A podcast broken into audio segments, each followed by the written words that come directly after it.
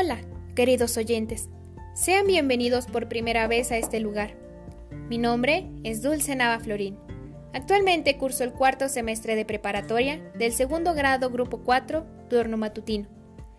Este podcast se basará en una materia en especial, la cual imparten en mi escuela, y me llama mucho la atención, pues se basa en algo que todos tenemos en común. El nombre de la asignatura es Desarrollo del Pensamiento. Actualmente todos estamos viviendo por una situación difícil, por la pandemia. Y esta clase me ha ayudado mucho para reflexionar e ir más allá de lo que la gente siente o piensa. Pues estar en cuarentena es difícil, más emocional y psicológicamente. Pero el problema más fuerte y grande no es estar en casa, sino la economía. Y cuando tengamos que salir nuevamente, incorporarnos a la nueva normalidad, y ver cuánto tiempo dura lo que se estaba regenerando de nuestro planeta.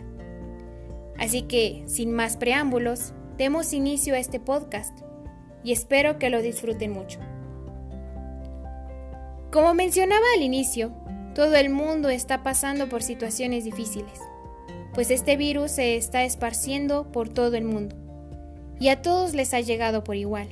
Sin embargo, a diario oímos lo que sucede en el exterior pero muchas veces nos olvidamos de las personas que se encuentran en sus hogares, quienes algunos viven el día a día, pues la persona que trabajaba ahora es un desempleado más.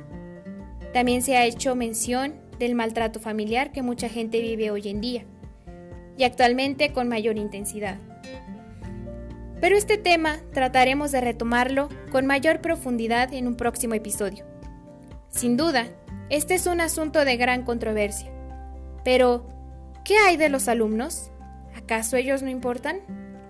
En las noticias hablan de la sociedad, pues no es tan relevante expresar y el sentir de los alumnos. Muy pocos maestros se preocupan realmente por ellos. Muchos profesores únicamente solicitan trabajos, pero no se ponen a pensar en la situación familiar, económica social y emocional del alumno. Muchos únicamente solicitan tareas, trabajos, proyectos o exámenes. Y su único interés es que los educandos se entreguen, para que posteriormente les coloquen una calificación final. Pero aquí es donde retomamos la materia inicial, desarrollo del pensamiento. En mi escuela, esta es la asignatura que actualmente se preocupa por el bienestar de los jóvenes para que no entren en pánico, caos emocional y puedan desarrollar una buena resiliencia. Porque actualmente no sabemos cuánto más dure esta pandemia. Antes, en la escuela, cuando las clases eran presenciales, muchos estudiantes no le daban gran importancia a esta asignatura, pues es un taller, el cual no genera una calificación en la boleta final, pero sin duda alguna, ahora es una de las más importantes pues nos ayuda a todos para mantenernos tranquilos, calmados, en paz y motivados a seguir dando lo mejor de nosotros, para que podamos aprender a distancia y generar un buen aprendizaje al final del semestre. Una de las actividades que más me llamó la atención fue hacer un escrito donde debíamos anotar nuestra definición de resiliencia y describir si nosotros éramos o no resilientes. Esto fue algo muy bueno para mí, pues me ayudó a darme cuenta que soy más fuerte de lo que creo. Siempre he sido resiliente, pero realmente no lo sabía. Esta clase nos ayuda mucho a conocernos más, a percatarnos de las grandes aptitudes que tenemos para enfrentar los problemas y que muchas veces no sabíamos que siempre habíamos tenido.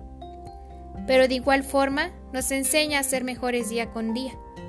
Retomando una frase del famoso Bob Marley, Nunca sabes lo fuerte que eres, hasta que ser fuerte es la única opción que queda. La mente y el pensamiento, en su estudio, se han vuelto de gran importancia, pues todos nos regimos por estos dos, ya que son quienes nos hacen entrar en razón, saber qué acciones están bien y cuáles están mal. De igual forma, sin ellos no podríamos interactuar con otras personas, ni mucho menos desarrollar nuestro potencial para ser personas productivas y exitosas. Por este motivo, se me hace una materia con gran poder e importancia. aunque muchos no lo vean así.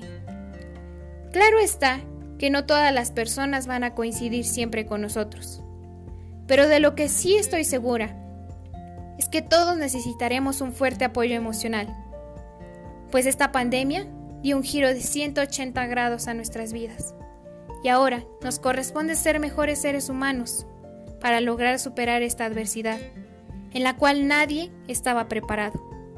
Y aquella persona que no haya cambiado para bien en esta adversidad, significa que jamás logrará el éxito total. Pues dar no nos empobrece y retener no nos enriquece. Gracias por haberse quedado hasta el final y espero que después de esto los haya ayudado a reflexionar un poco más sobre la vida y lleven a la práctica las cosas positivas. Sin más por este momento, me despido de ustedes con un fuerte abrazo a la distancia y los espero en el próximo capítulo. Que su vida esté llena de abundancia y prosperidad. Hasta luego.